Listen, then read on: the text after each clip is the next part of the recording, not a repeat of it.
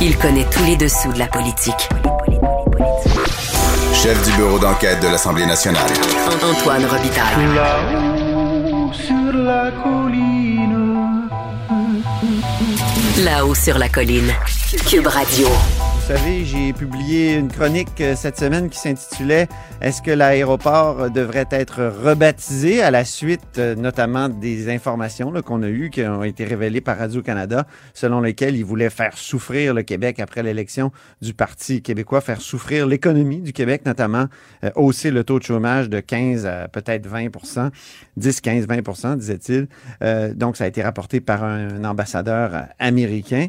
Et, et, dans ma chronique, je par dire, euh, faire la liste des, choses que, Trudeau a fait subir au Québec, même si, bon, il a peut-être pas euh, fait subir autant de, de, dommages là, à, l'économie comme telle. Mais euh, écoutez, rapatriement et compagnie, on fera pas la liste, je referai pas la liste. Mais je, je, proposais aux gens de m'envoyer des suggestions pour rebaptiser l'aéroport. Et j'en ai reçu plusieurs.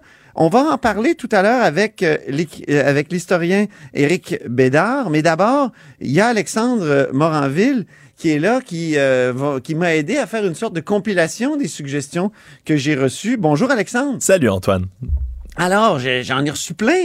De quoi ça a l'air, ces, ces, ces suggestions-là de pour rebaptiser l'aéroport ouais. Trudeau. Ben, effectivement, t'en as reçu beaucoup, Antoine. Il y en avait là, dans les courriels, toutes sortes de suggestions. Euh, J'ai regardé rapidement celle qui revenait le plus. Euh, sans surprise, celle oui. vraiment là, qui est le plus omniprésente, c'est René Lévesque. Donc l'aéroport oui. René Lévesque qui pourrait euh, remplacer, si on veut, le Pierre Elliott Trudeau comme nom dans les suggestions. Il y avait aussi oui. beaucoup de nostalgique, Antoine, de, de l'ancien nom de l'aéroport, juste l'aéroport de Dorval, tout simplement. Beaucoup de gens qui voulaient qu'on qu qu revienne à ce nom-là, euh, pur, et simple, aéroport de Dorval. D'autres qui voulaient peut-être... Lié au lieu et non lié à une personnalité euh, politique ou, euh, ou, autre. Exactement. Même qu'il y en a peut-être qui s'inspirent du nouveau euh, nom du club de foot de Montréal au lieu de l'Impact, qui voulait seulement Aéroport de Montréal ou encore Aéroport international de Montréal. J'ai même vu des suggestions, Antoine, qui parlaient de, de, de déplacer le nom de Pierre Elliott Trudeau et de le mettre à Mirabel à la place, en disant oui. que ce serait peut-être un peu plus symbolique, étant donné que c'est un projet qui a été fait, on se souviendra, euh, durant ces années à lui. C'est ça. On a aussi d'autres suggestions que j'ai trouvées un peu plus originales. Hein. On va en culture. Il y a des suggestions pour avoir le nom de l'aéroport comme Oscar Peterson. On sait que ça a circulé un peu là, pour euh, peut-être une station de métro, mais mm. euh, c'est vrai que ce serait un bel hommage sur un aéroport. Céline Dion aussi, Antoine, s'il y a bien une, une vedette québécoise qui a visibilité à l'international, ça serait Céline Dion. Il y en a aussi. Ça, on fait un lien avec l'international souvent dans les suggestions. Oui, exact. Là, des, des, des, gens marquants du Québec qui euh, ont rayonné à l'international. C'est la même chose aussi. On parle de peut-être de l'aéroport Jean Drapeau. Hein? Il existe déjà le parc Jean Drapeau, mais euh, en disant qu'il a fait rayonner Montréal à l'international, donc ce serait un hommage euh, qui, qui vaudrait la peine. Il y, a, il y, avait également des noms comme Raymond Lévesque qui sont revenus, Claude Castonguay, même Max Gros-Louis aussi. Et, ah oui. euh, et, il y a même une suggestion, j'ai trouvé quand même assez intéressante. Justement, là, on parlait du, du, principe de Joyce en, à l'honneur de, de, Joyce Echaquan, qui a perdu la vie tragiquement euh, cette dans année un hôpital, ben dans oui. un hôpital. Mais l'aéroport Echaquan, qui pourrait être aussi un hommage, euh, qui, qui un, un, bel hommage dans, dans, cette même veine. Aussi, j'ai vu également Félix Leclerc, Pierre Bourgault. Euh, bref, toutes sortes de belles suggestions pour remplacer le nom de Pierre Elliott Trudeau. Est-ce qu'il y en a qui insistent pour que ça demeure Trudeau? Je pense que ceux qui insistent pour que ça demeure Trudeau ne t'ont pas vraiment envoyé beaucoup de courriels. Là. Je pense que ça se pressait pas au portillon, mais euh, non, là, la plupart souhaitaient changer le nom euh, dans des tirades plus ou moins grandes. J'ai même vu quelqu'un qui suggérait que euh, pour sa gestion de la pandémie, on nomme l'aéroport François Legault. Je pense que c'est quelqu'un oh! qui a apprécié. C'est un peu plus controversé, là, somme toute, mais disons oui. que c'est une autre suggestion toujours intéressant euh, ces coups de sonde-là. Puis euh, merci beaucoup, Alexandre, d'avoir fait euh, cette compilation. On va en discuter maintenant avec Éric Bédard, euh, historien. Bonjour, Éric. Oui, bonjour, Antoine. Qu'avez-vous pensé, Éric, de, de, cette idée de rebaptiser, mais aussi ben, des suggestions qu'on a reçues? Trouvé, oui, ben, d'abord, je pense qu'en effet, euh, on, a, on, a des, on a des débats qui ont cours en ce moment sur euh, la toponymie. Euh, c'est des débats sensibles qui s'inscrivent dans une époque où Euh, on pourrait dire que la, conception classique du grand héros, euh, qui est l'homme blanc, un homme politique blanc, euh, qui a incarné une nation. Euh, mon Dieu, là, je viens de dire beaucoup de choses qui sont euh, qui se disent plus là. Très controversées.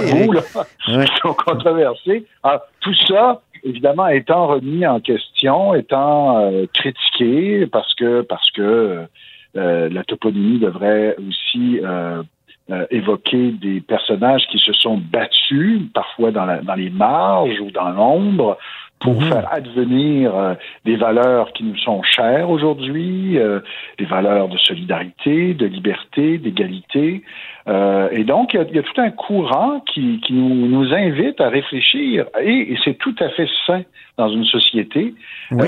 et, et, et c'est normal que ce soit aussi des débats continus euh, quand on regarde, par exemple, certaines de nos rues, on se dit, mais oui, mais c'est qui ça? Je sais pas, moi, Van Horn à Montréal. On a une rue Van Horn qui est très importante. Oui. Un grand, un homme d'affaires, un homme d'affaires important, mais bon, ça fait pas le poids à côté de plusieurs mmh. personnages, disons, de notre histoire contemporaine. Donc, c'est normal.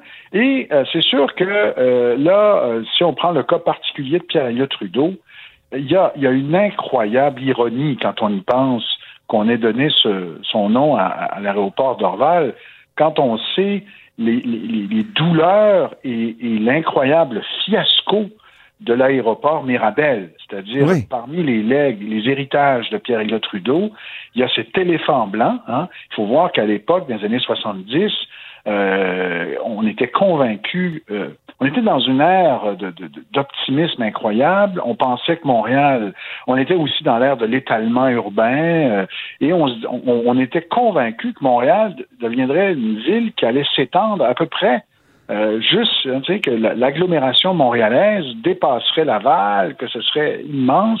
On avait le projet de construire un genre de train euh, rapide et ça s'est avéré et ça, ça a. Ben, L'absence de ce train-là a tué Mirabel, dans le fond, parce que c'était tellement un, long de se rendre là. Exactement, c'était très long de se rendre là. Et deuxièmement, euh, vous l'avez dit dans votre article, toutes les, euh, les, les, tous les gens qui ont été expropriés de façon sauvage, euh, ça a été, c'est un souvenir tellement douloureux pour les gens de Mirabel, cet aéroport, cet éléphant blanc.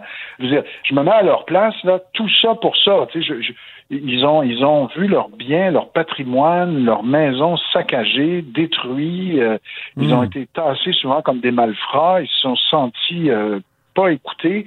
Et tout ça, pourquoi? Pour un aéroport qui ne sert plus du tout à qui, qui, est devenu un éléphant blanc, qui, qui, est au milieu de nulle part, qui, qui sert, oui, à des, à des convois, euh, je pense, euh, de commerce, là, mais bon, mm -hmm. qui est plus du tout à fréquenté. Du fret, ouais. c'est, euh, exactement. Et, et c'est incroyable, comme c'est ironique, qu'on est, dans le fond, dit non, non, non, on va donner l'autre aéroport, celui qui était censé être un petit aéroport qui allait, qui allait disparaître, là, euh, on va donner le nom qui, de, de l'aéroport qui est devenu le grand aéroport de Montréal, euh, à Trudeau. Je me souviens que Jean Chrétien, à l'époque, avait justifié ça en disant, écoutez, euh, euh, Pearson a son, son, son aéroport euh, dans la région de Toronto, c'était un Ontarien, ça va de soi. Ben, ce serait normal que Trudeau ait son aéroport euh, à Montréal, sa ville, bon. Mhm. C'est comme ça qu'il avait justifié ça. Mais Pearson ça- était ça beaucoup relève- plus euh, consensuel, je pense, en Ontario euh, que, que Trudeau au Québec. Et Vous surtout, absolument après ce qu'on a que- appris. Exactement. Je pense pas que je pense pas que je pense que Lester B. Pearson, c'est vraiment un homme qui a, qui a cherché à, qui a cherché la conciliation. C'était un homme qui était très, je crois, sincère. C'était évidemment, on le sait, un diplomate de carrière et ça s'est reflété quand il est devenu premier ministre. Donc, euh, il était peut-être moins flamboyant que Pierre-Éliott Trudeau, euh, moins charismatique. Mais euh, quand on revient sur sa vie, on voit qu'il était très sincère dans sa volonté de, de, de, créer un pays dans lequel les Canadiens français se sentiraient vraiment chez eux. Mhm. Euh, il allait peut-être pas jusqu'aux demandes constitutionnelles des leaders québécois des années 60, mais on sent qu'il, un peu comme Brian Mulroney hein, dans les années 80, c'est ce Une genre ouverture, de premier ministre Exactement, qui a souhaité une vraie réconciliation, un rapprochement, euh, qui, euh, qui, qui, qui, considérait euh, ce, très, tu sais, le caractère binational et la, la, mm. dualité canadienne comme, comme quelque chose d'essentiel. Alors, Alors que, que le parcours a, de Trudeau est marqué par la division, par le rejet de, de la nation québécoise et, et, jusque dans la Constitution. Moi, quand j'ai fait cette proposition-là, je sais, il y a des gens que j'ai consultés autour de moi qui m'ont dit, ben voyons, toi-même, t'es es plutôt réticent à rebaptiser, à déboulonner. Euh, T'arrêtes pas de dire que bon, ça existe dans l'histoire, donc euh, comment tu peux justifier ça? Puis là, je me disais, ben oui, c'est vrai, mais en même temps, euh, Trudeau, il, a encore des effets aujourd'hui, puis ses mauvaises décisions, puis ses décisions de, de, de, de division ont eu énormément de, de, d'effets, et, et, et, encore dans la Constitution aujourd'hui. Puis celui euh, qui, qui mène à Ottawa aujourd'hui, il faut le dire, il a le pouvoir grâce à son nom. Donc, euh, ben, alors, évidemment. moi, c'est comme ça que je répondais, mais peut-être que c'est pas des bons arguments. C'est à des non, historiens non, comme vous, Eric, à me dire si, ça, si c'est valable. Je, suis tout à fait d'accord avec vos arguments.